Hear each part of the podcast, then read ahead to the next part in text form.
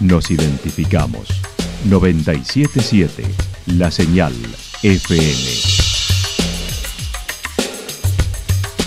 Valle de Calamuchita, Córdoba, Argentina.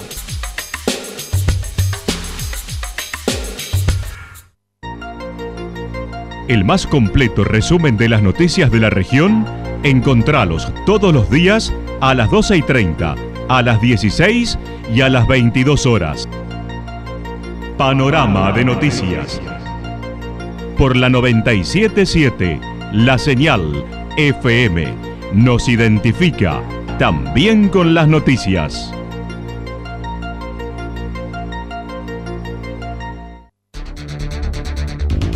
Municipalidad de Villa del Lique. Una forma de vivir. Gestión Ricardo Zurdo Escole.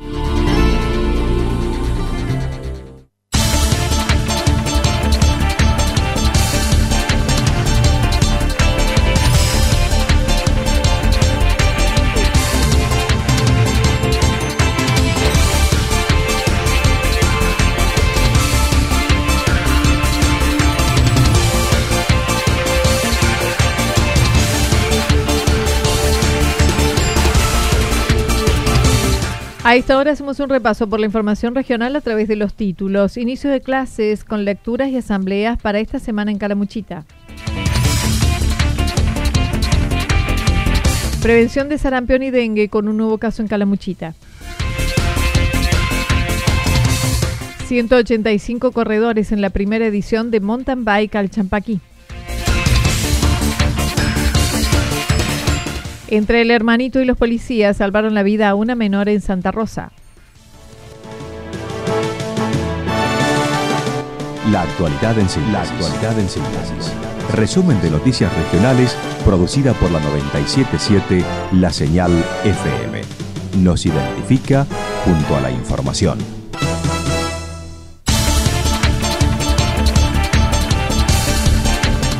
Inicio de clases con conflictos para esta semana en Calamuchita. Las clases en los colegios de Córdoba comienzan con asambleas de los docentes, según lo anunciado por la Unión de Educadores de la Provincia, UEPC, y del Sindicato Argentino de Docentes Privados, SADOP.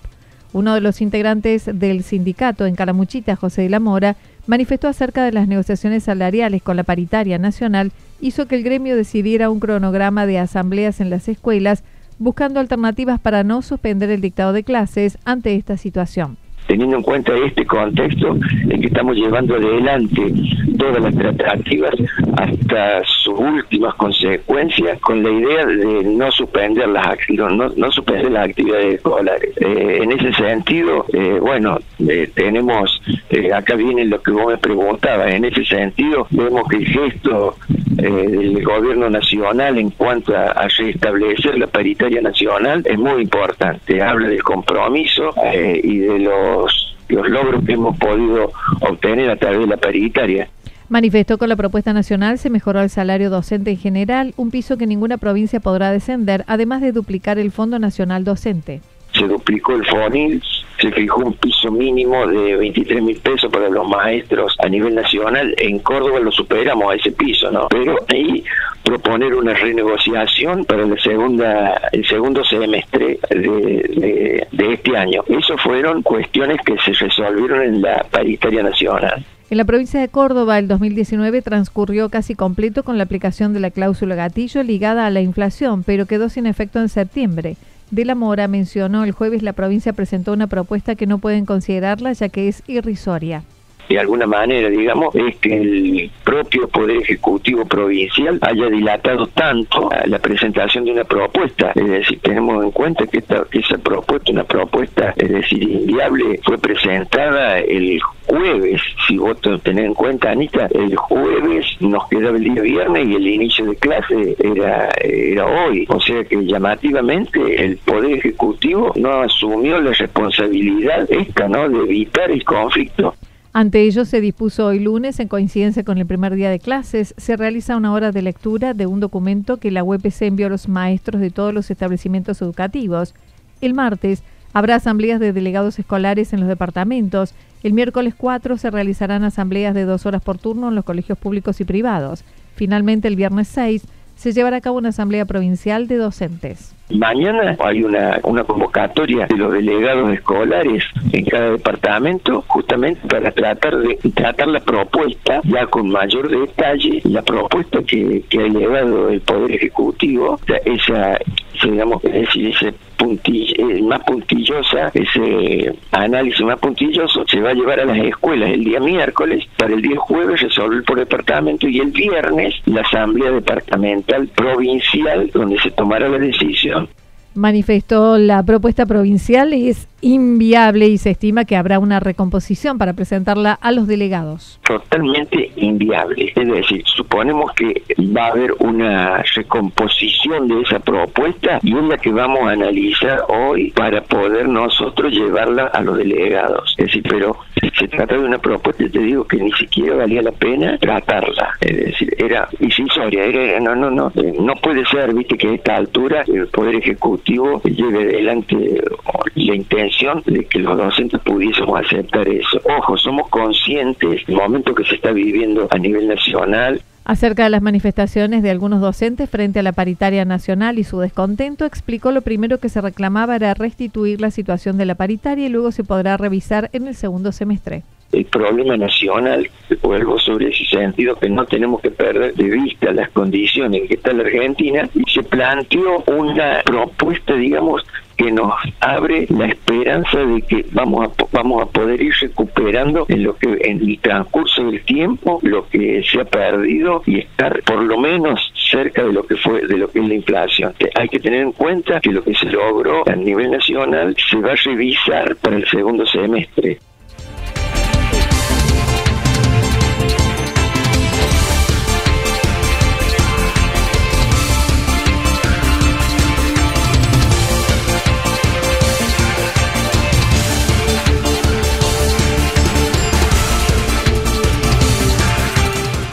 Prevención de sarampión y dengue con un nuevo caso en Calamuchita. La problemática del dengue se acerca a la época más conflictiva del año.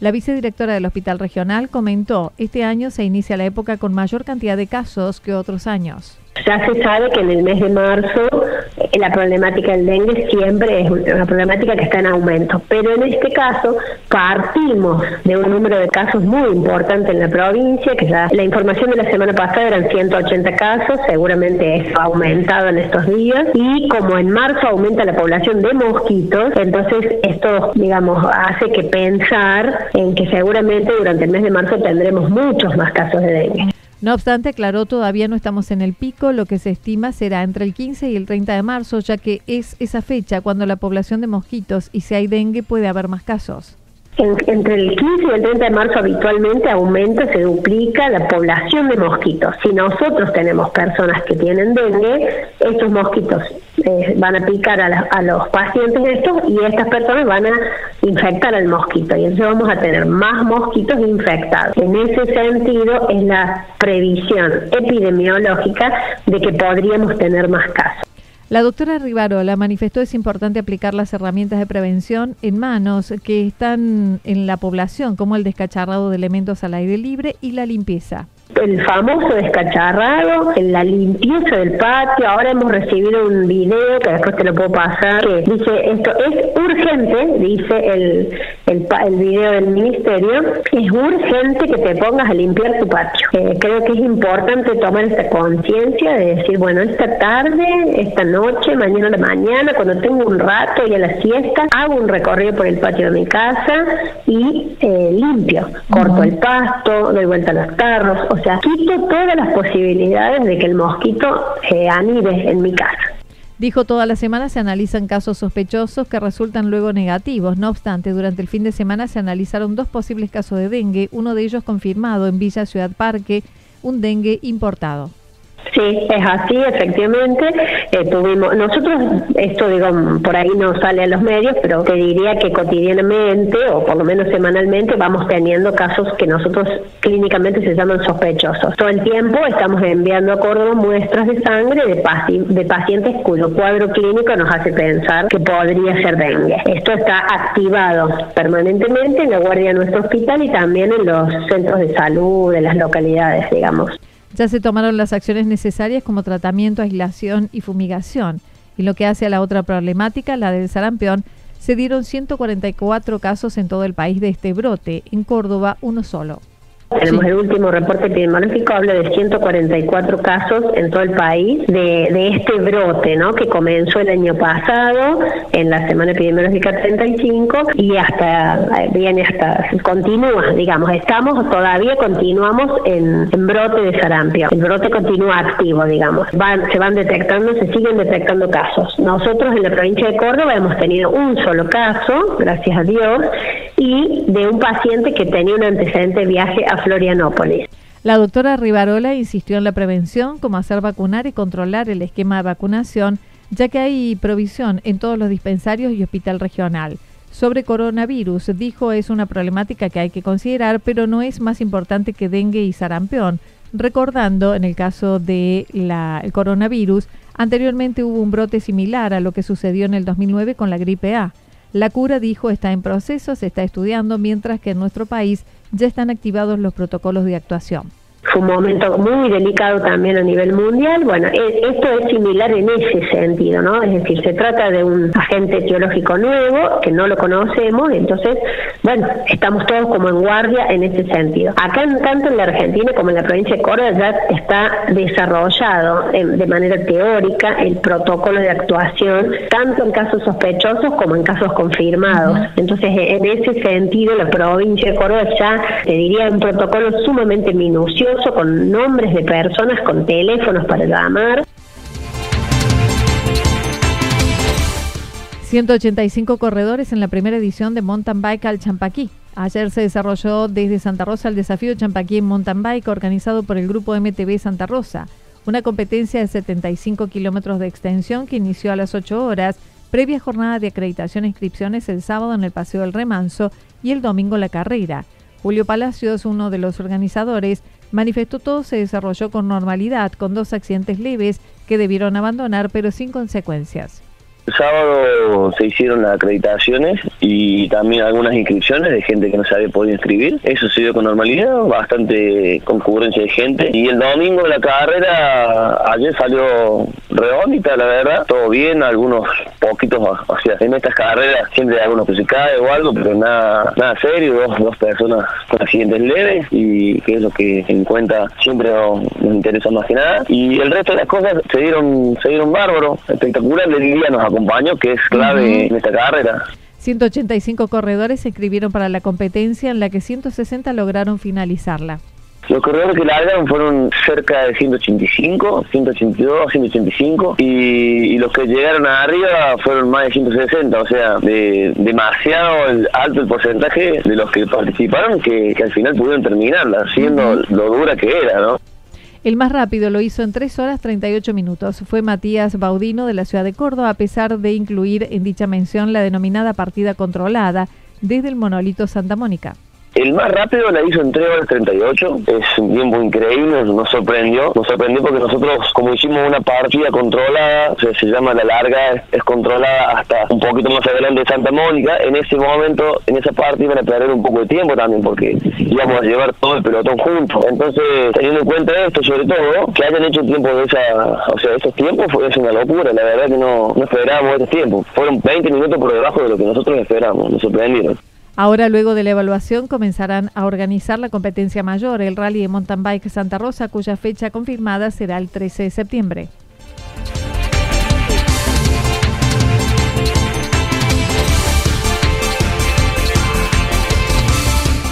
Entre el hermanito y los policías salvaron la vida a una menor en Santa Rosa. Dos agentes policiales salvaron la vida de una pequeña de un año y medio que había caído a la pileta de lona ubicada en el patio compartido de una vivienda en Santa Rosa. Sucedió el sábado en un inmueble localizado en Villa Río Santa Rosa, donde los policías fueron interceptados por la mamá de la menor. Luego de que su hermanito mayor advirtió la situación, logró avisarle a su mamá y sacar a la línea de la pileta. Con maniobras de RCP, reanimación cardiopulmonar, los agentes lograron así restablecer los signos vitales de la bebé. Luego el servicio de emergencia trasladaron a la menor hasta el hospital regional, quienes lo atendieron y posteriormente dieron de alta luego de la evolución favorable. Yo no tengo muchos datos porque de este caso se ocupó el doctor Quinteros, pero, pero es así. Sé que es un niño que había caído en una pileta, un niño de menor de entre un año y dos años de edad, y fue atendido por un servicio de emergencias en su domicilio, lo trajeron aquí y aquí se lo, se lo recuperó, digamos. este Sí, creo que está con buena evolución.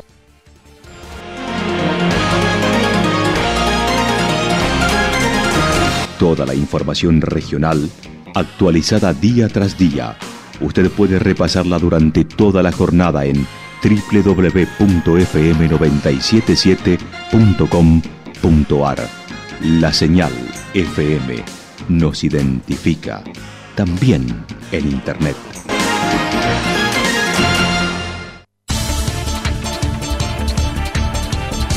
El pronóstico para lo que resta de la jornada indica ligeramente nublado, temperaturas máximas entre 28 y 30 grados, el viento del sector norte entre 13 y 22 kilómetros en la hora.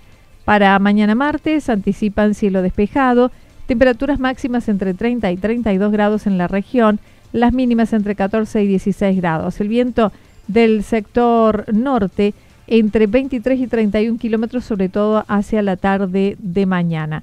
Datos proporcionados por el Servicio Meteorológico Nacional. Municipalidad de Villa del Lique. Una forma de vivir. Gestión Ricardo Zurdo Escole.